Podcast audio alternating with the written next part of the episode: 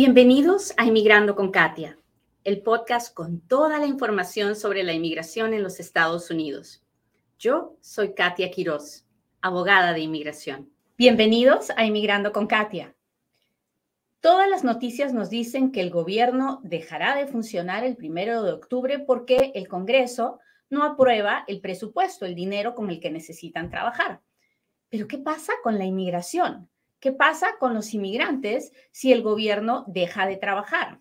Pues eh, de eso hablamos hoy, así que no se vaya, estamos a punto de empezar. Buenos días, bienvenidos a otro Inmigrando con Katia, un programa donde yo, Katia Quiroz, le cuento las noticias de inmigración, le contesto sus preguntas, pero sobre todo trato de compartir un poquito del amor de Dios. Trato de recordarle todas las mañanas que nosotros somos lo que damos. Si usted quiere amor, es bien fácil, solo tiene que dar amor. Si usted quiere alegría, solamente tiene que compartir alegría. Si usted quiere abundancia, tiene que ser una persona abundante, que, que se entregue, que comparta, que, que no esté aferrado a las cosas, sino que por el contrario, las deje fluir. Así que ya lo sabe, no se ande quejando de que le falta esto, le falta el otro, si usted no lo está dando, porque si no lo está dando, es exactamente la razón por la que no la tiene. Muy bien, vamos a hablar de inmigración como todos los días. Este es el momento en el que yo le pido, por favor, que le machuque al botón de compartir y me permita llegar a un inmigrante más a uno de esos que está preocupado con las noticias que escuchamos todos los días, porque usted prende el televisor o prende su teléfono, mira las noticias y lo primero que escucha es el gobierno cerrará el primero de octubre porque el Congreso no aprueba el presupuesto. Y si el gobierno no aprueba el presupuesto, no se le entrega dinero al gobierno federal y no hay cómo pagar a los empleados. Y muchos de nosotros nos estamos preguntando, ¿y qué pasa con mi con mi aplicación de inmigración? ¿Qué pasa con el perdón que presenté? ¿Qué pasa con ah, mi caso? Otros están pensando, ah, bueno, entonces nos van a dejar cruzar por la frontera porque no va a haber quien nos detenga. Otros están pensando, ¿qué pasa con ese ser querido que yo tengo que está detenido? ¿O qué pasa con el caso de la corte? Si usted tiene esas preguntas, déjemelo saber, levante la mano Ah, póngame una manito, póngame un emoji. Si está aquí conmigo y hoy día se levantó contento, pues póngame un dedito, un corazoncito. Mi gente de TikTok ya sabe que si usted está suscrito a Live, puede hacerme las preguntas que quiera y las puedo leer. Mi gente de Facebook, de, em, de YouTube, aquí estamos listos para ustedes, así que empecemos. Muy bien el gobierno federal es un monstruo gigantesco que tiene miles de oficinas, ¿no es cierto? Y así como tiene oficinas que dan servicios, tiene oficinas administrativas, tiene oficinas de los militares, tiene oficinas del welfare, tiene oficinas médicas, tiene tiene oficinas en todas las áreas y en todos los ambientes que ustedes se puedan imaginar. Muy bien. Pero estas, estos departamentos y estas oficinas están divididas en dos categorías. Los trabajadores esenciales y los trabajadores no esenciales. ¿Hasta ahí estamos bien? Muy bien. Además de estar divididos entre trabajadores esenciales y no esenciales, hay departamentos, oficinas del gobierno que dependen del dinero del gobierno y hay otras que se autogestionan. ¿Qué significa autogestionar? Que viven con el dinero que ellos mismos recolectan de dinero privado, no del dinero que le da el Congreso, sino de dineros privados que consiguen de otras personas. ¿Hasta ahí vamos bien? Listo.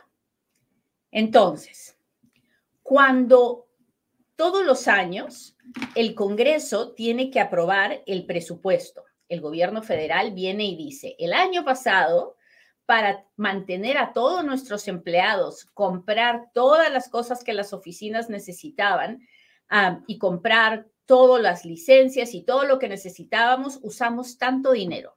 Para este año que viene necesitamos esta cantidad de dinero para poder funcionar. El Congreso tiene que aprobar ese presupuesto para que el, el gobierno federal pueda seguir pagando a sus empleados. Si el Congreso no aprueba el presupuesto, entonces no hay lana, no hay dinero. Y si no hay dinero, pues no se le puede pagar a los empleados. Y les dicen, váyanse a su casa porque no les podemos hacer trabajar si no les podemos pagar. ¿Hasta ahí estamos claros? Muy bien. Listo. Entonces, el Congreso ahorita no se está poniendo de acuerdo, no quieren aprobar el presupuesto y es muy probable que el primero de octubre se cierre, se cierre, cuando decimos se cierre, es una manera metafórica de decir se van a cerrar las puertas de este changarro y no vamos a atender, ¿no? Muy bien. No es que se va a cerrar realmente, es, solamente la, la impresión que da. Y el gobierno dice, muy bien, entonces vamos a mandar a los trabajadores a su casa. Pero ¿a quién van a mandar a su casa? A los que no son esenciales y no son autogestionables. No son esenciales, no son autogestionables. ¿Quiénes no son esenciales? Pues todos los que brindan un servicio que no es esencial para los intereses de los Estados Unidos. Por ejemplo, ah, los que dan servicios administrativos ah, de, no sé, de el departamento de ingeniería, de parques y jardines, de mm, los museos, todos esos, esos empleados no van a poder trabajar a partir del primero de octubre porque no va a haber dinero para pagarles, entonces les van a decir váyanse a su casa, tienen vacaciones forzadas, esperen hasta que el Congreso apruebe el presupuesto. Y usted me dirá, Katia, ¿y qué pasa con la inmigración? Ah, pues acá viene la parte de los esenciales. Por ejemplo, la patrulla fronteriza, el primero de octubre, va a seguir trabajando igualito como si no hubiera pasado nada. ¿Por qué? Porque la patrulla fronteriza es un trabajador esencial, esencial para la seguridad de los Estados Unidos. Y como ellos son los que protegen las fronteras, aquí no hay, aquí no pasó nada. Ellos siguen trabajando y a ellos se les sigue pagando porque son trabajadores esenciales. Así que no crea que el primero de octubre es un buen día para cruzar la frontera indocumentado porque no es verdad. ¿Hasta ahí estamos claros? Cuénteme, cuénteme, cuénteme si me está entendiendo.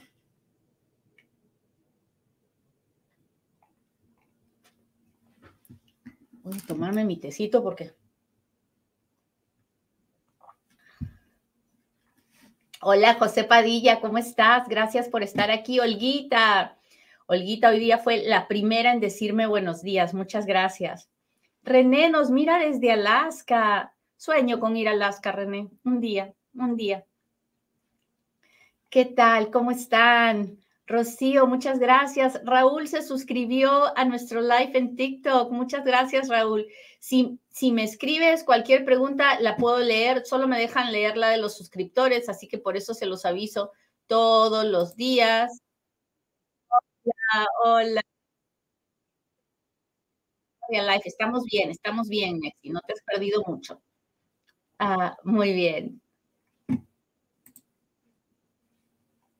La patrulla fronteriza, entonces, es un trabajador esencial. El primero de octubre, todo seguirá igual. Todos los trabajadores de la patrulla fronteriza seguirán en sus puestos de trabajo. ¿Ok?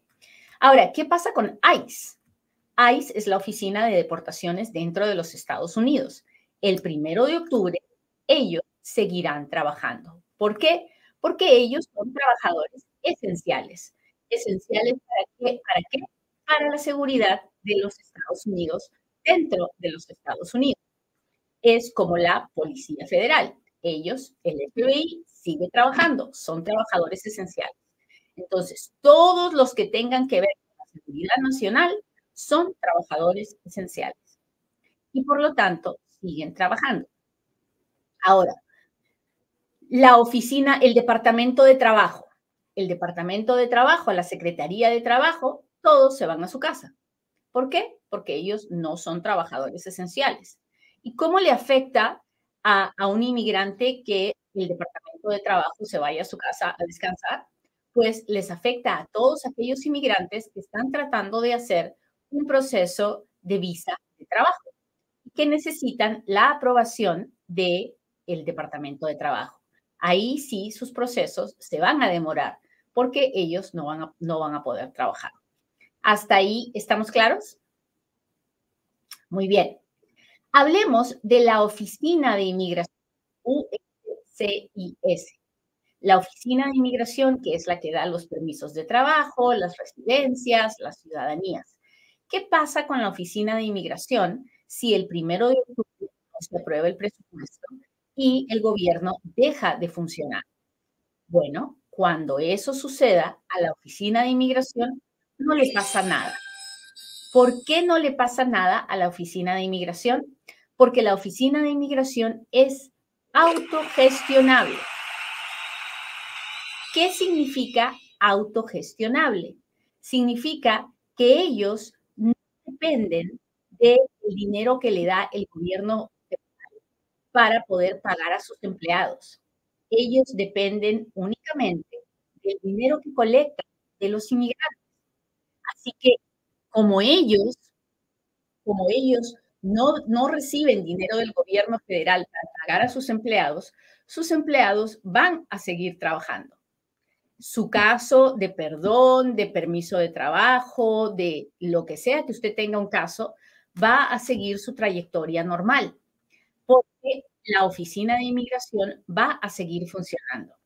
Si eso le da tranquilidad y alegría, por favor, déjemelo saber. Ya sabe cómo me lo deja saber.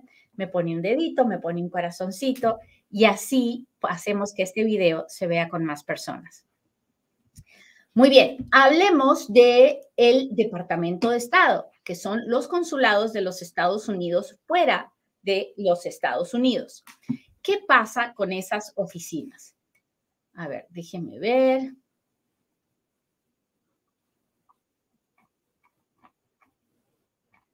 Hola, hola. Hola, Eva López, ¿cómo está? Hola, Oscar, Viridiana, Waldri, gracias por estar aquí.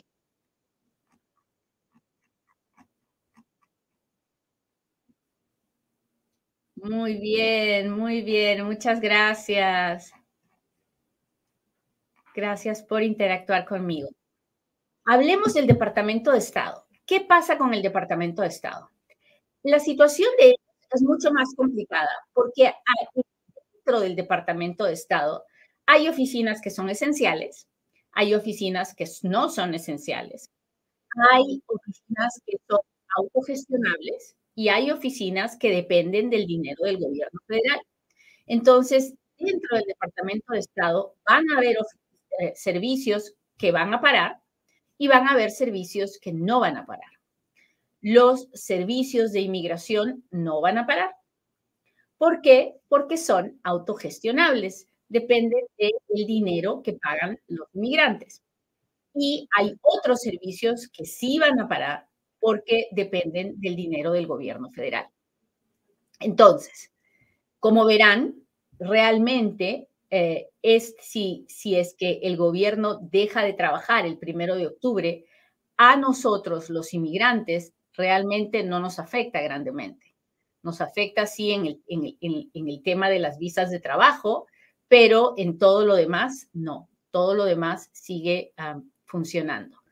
Ahora hablemos de la Corte de Inmigración. ¿Qué pasa con la Corte de Inmigración? Ahí sí hay un gran problema. ¿Por qué? Porque la Corte de Inmigración sí depende del el dinero del gobierno federal. Ellos no son autogestionables. Y técnicamente deberían dejar de trabajar el primero de octubre, porque no hay para pagarles, ¿verdad? Pero hay dos tipos de inmigrantes en la Corte Federal. Ambos están en proceso de deportación, pero unos están en su casa, no están detenidos, y otros están detenidos.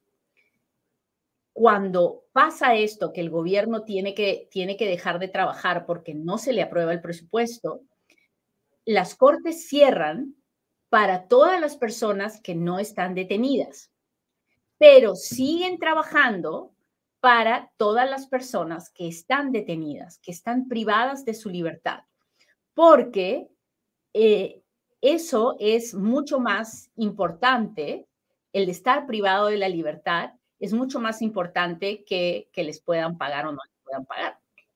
Entonces, todas las personas que están detenidas van a seguir teniendo sus audiencias en la Corte de Inmigración, que va a trabajar a puerta cerrada y todos los que tengan una audiencia programada para esa fecha que no estén detenidos van a tener que cambiarles la fecha para otro día más adelante cuando el gobierno ya esté funcionando. Esa información es súper importante, así que si me la puede compartir, se lo agradecería mucho, porque no sé cuántos de los que nos están mirando tienen un caso en cualquiera de estas oficinas y creo que es muy importante que sepamos qué es lo que puede pasar. Ahora sí, muchachos, si usted tiene alguna pregunta, hágamela ahora, porque ahora es cuando Katia responde.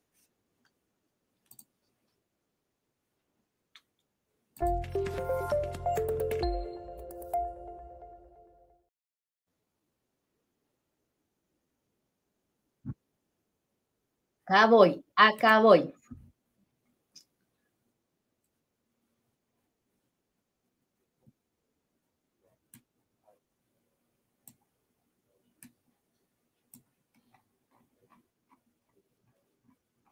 Déjeme ver, déjeme ver. Si aplico por asistencia financiera en un hospital al hacer ajuste de estatus, ¿tiene acceso a esa aplicación? ¿El hospital comparte la información? Ah, si es un hospital privado, no, pero si es un hospital que recibe dinero del gobierno federal, sí, la información es pública. Ah, es no es pública en el sentido que se la pueden entregar a cualquier mundo, a cualquier persona, pero es, es parte del gobierno federal y el gobierno, si quisiera, pudiera obtener la información. Tal vez tendría que tener una orden juez o ah, no lo sé, pero usted no tiene que preocuparse si es que va a pedir ayuda financiera de ninguna forma porque eso no le afecta a pedir su residencia. Solo le afectaría si usted mintiera en esa aplicación. Si usted dijera que es ciudadana americana cuando no lo es o que tiene residencia cuando no la tiene, mientras usted mienta, no debería preocuparle para nada. ¿Cómo estás? Gracias por estar aquí. Déjeme ver.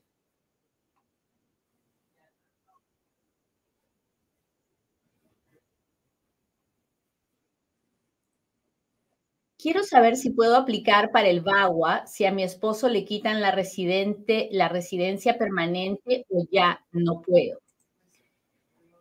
Mire, si usted está siendo víctima de violencia doméstica y su esposo es residente, usted puede aplicar y si usted tiene las pruebas, usted puede recibir su VAWA.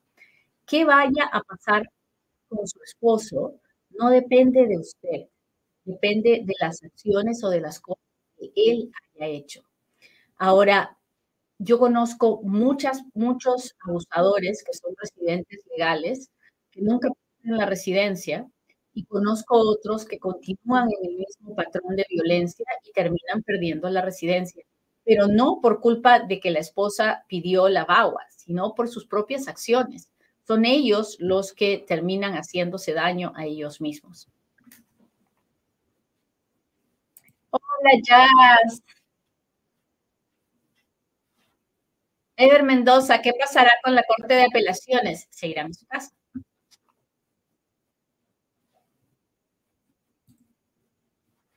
Quisiera saber con las familias que están en México esperando. Van a sus, sus procesos van a continuar. Ahí no pasa nada. Ahí no, no, no se detiene nada.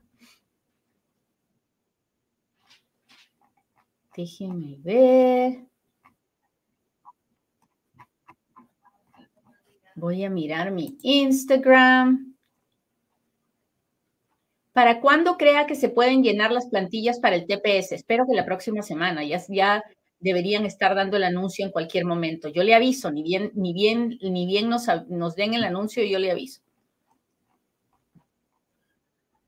Ahora, ¿cómo se entera? Pues asegúrese en el, si está mirándome por el Instagram, por el YouTube, sígame, sígame, machuquele a la campanita y así, y, póngame, y míreme todos los días en el feed de, de TikTok o, del, Para que así no se pierda todas las cosas que yo aviso, porque siempre estoy votando información.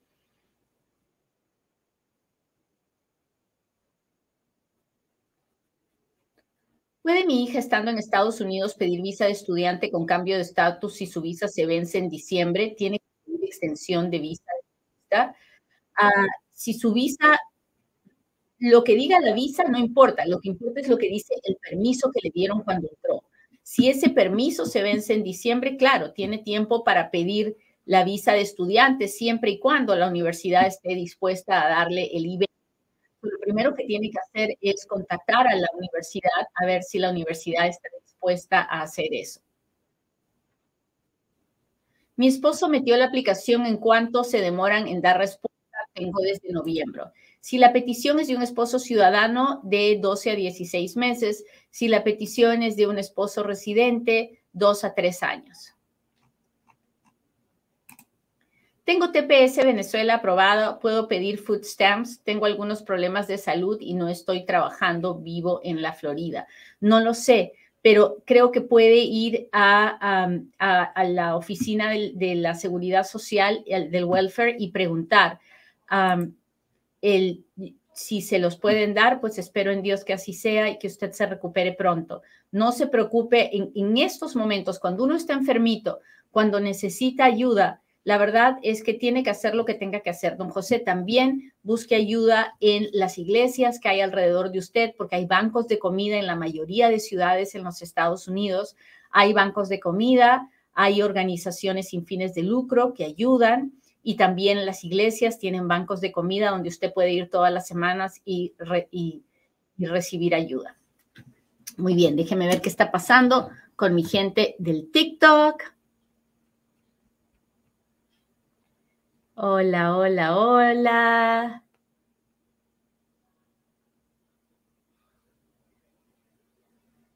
¿Agarra casos en todo el país? Sí, claro, los abogados de inmigración somos abogados federales y por eso yo tengo una oficina que es nacional, que ve casos en todo el país.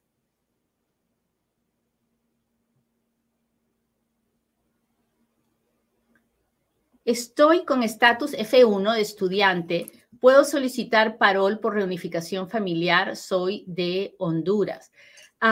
si estás aquí adentro de los Estados Unidos, no lo puedes hacer.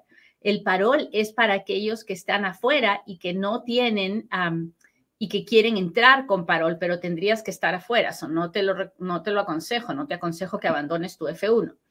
Después de una aprobación y la invitación del Centro Nacional de Visa,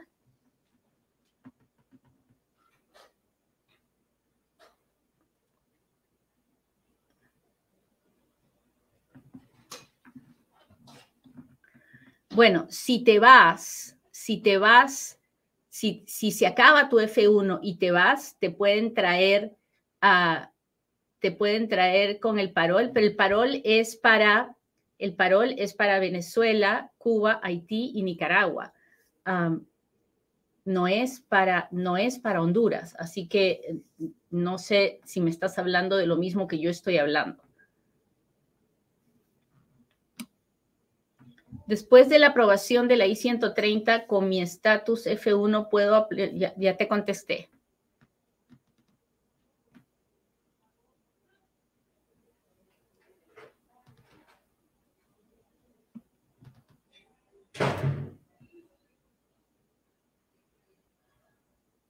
Oh, después de una aprobación de la I-130 con mi estatus F1, ¿puedo aplicar al, al parol por reunificación? Oh, claro, pero eso será cuando ya esté aprobada la I-130. Sí, eso es otra cosa, eso es otra cosa. Buenas, entré con mis hijos y pareja, no somos casados. ¿Cómo presento mi caso de, me imagino que de asilo? Pues si lo quieren presentar juntos, tiene que casarse. Si no, cada uno tiene que tener su propio caso de asilo. Usted y su pareja, usted su caso y su pareja su caso. Jamie dice, ¿cómo podría ser para traerla aquí ya que le han negado dos veces su visa? ¿A quién? No veo, no veo a quién, a quién va a traer Jamie. No vi esa parte del mensaje.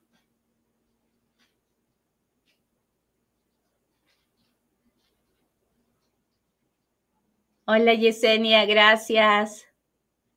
¿Cómo estás? Jamie, no sé. Ah,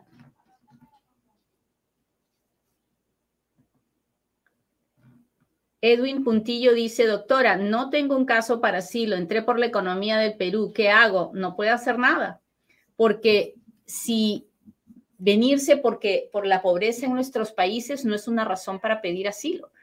Así que si no puede pedir asilo, entonces estamos, estamos fregados, estamos amolados.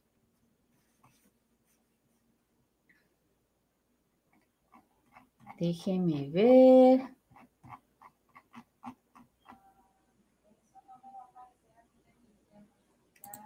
Abogada, a él le quitaron su residencia mientras regresaba de un viaje porque hace años me golpeó. ¿Podría recuperarla o podría yo aplicar a Obagua? Ok, que él pueda recuperar la residencia es posible si tiene alguien que lo pueda pedir. Que usted pida a si él ya perdió la residencia, pues usted tiene que mirar por usted, pida su Bagua. Busque un buen abogado que le ayude a hacer su caso de Bagua.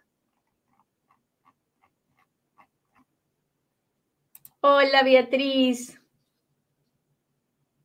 ¿Es cierto que después de someter una petición familiar, la persona en cuestión se tiene que reportar a inmigración cada año? Mentira de todas las mentiras. ¿Hay probabilidades de una aprobación de visa EB3 si fue negada una renovación de visa de turismo? Claro que sí, una cosa no tiene nada que ver con la otra.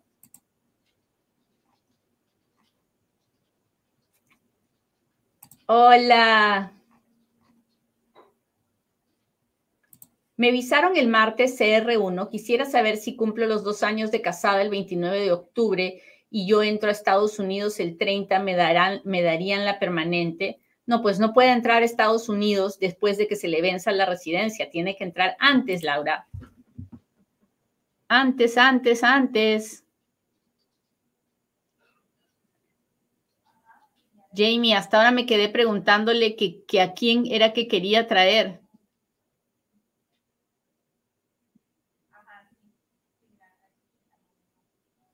¿Se pierde la petición de un hermano si entra por frontera? No.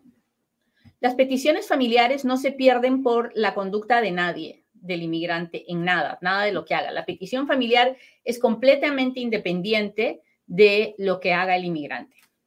Muy bien, muchachos, les agradezco mucho que me hayan acompañado hoy día.